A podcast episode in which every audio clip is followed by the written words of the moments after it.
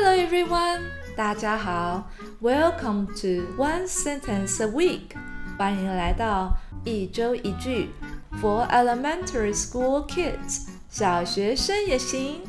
I'm your host Emily，我是艾美丽。Today，今天，we have a great sentence，我们有一个很棒的句子，to learn，来学习。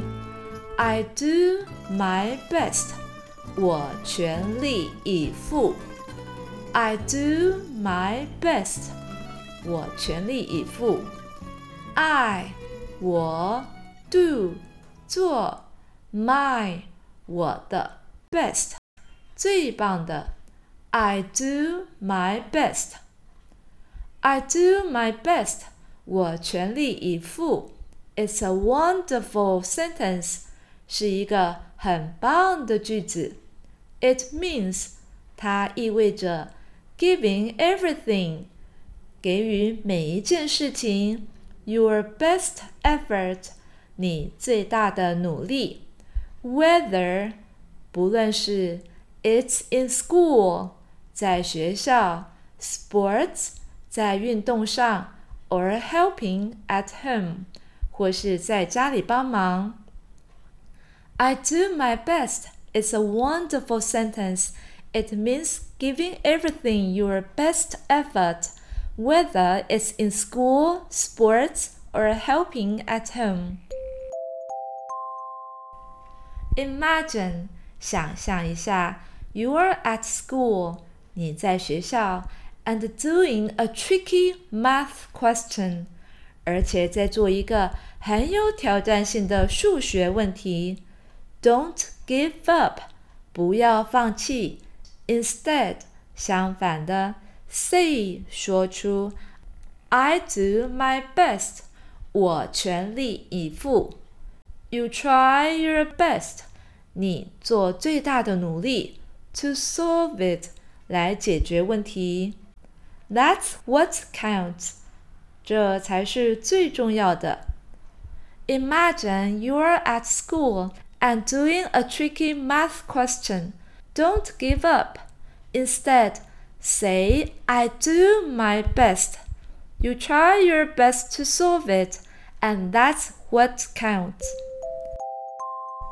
At home, 在家里, when your parents, 当你的爸爸妈妈 ask for help, 要求帮忙时, you don't complain 你不会抱怨，instead，相反的，you say，你会说，I do my best，我全力以赴。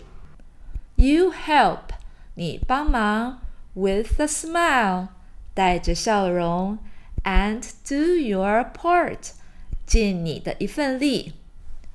At home, when your parents ask for help, you don't complain. Instead, you say, I do my best. You help with a smile and do your part. Let's learn. 让我们再来学习 some more sentences. 一些更多的句子。Starting with I do my best. 用我尽全力，我全力以赴开始的句子。 I do my best to be a good student. 我全力以赴要成为一个好学生。I do my best.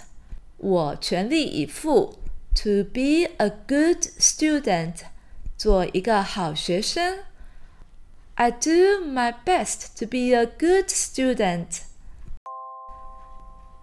I do my best. 我全力以赴。 to help 帮助 my family 我的家人。I do my best to help my family. I do my best to help my family. I do my best.